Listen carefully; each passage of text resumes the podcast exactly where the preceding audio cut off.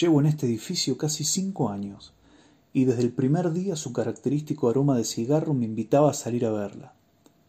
Durante mis épocas de estudiante fueron cada vez más frecuentes las citas indiscretas que ambos nos dábamos en el balcón al caer el sol, y que luego de un tiempo se transformaron en una gran compañía a pesar de que ella nunca me hablaba. En todo ese tiempo siempre había estado ahí, escondida detrás del telón que formaban sus cortinas alunares, como esperando sus minutos de fama ante mí, su único pero fiel espectador. Aletargada en el tiempo, casi reducida a una repetición diaria de idéntica rutina, con sus manos testigo de más de ochenta otoños, encendía uno tras otro sus perfumados cigarros, mientras perdía en el horizonte su par de ojos claros.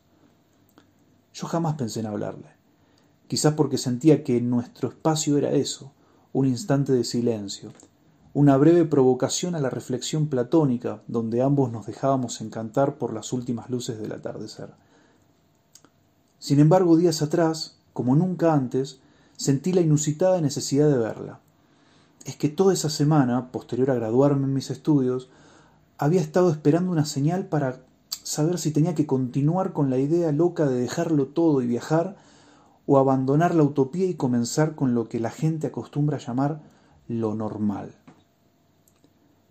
Esa vez, a pesar de mis esfuerzos, llegué tarde, pero ella entendió mi demora con una sonrisa al verme atravesar la ventana como quien escapa de un incendio, y tras unos minutos hizo lo impensado.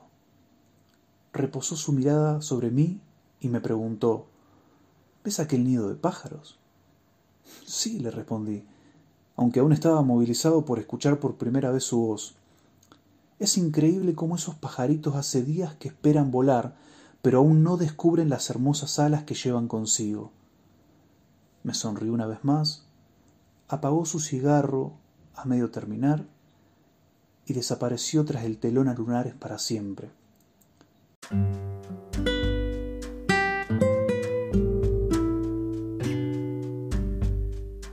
Desde aquel día jamás volví a verla. Creo que ella por fin descubrió sus alas y me dejó el aroma de su tabaco por las tardes para recordarme que yo también tengo que encontrar las mías.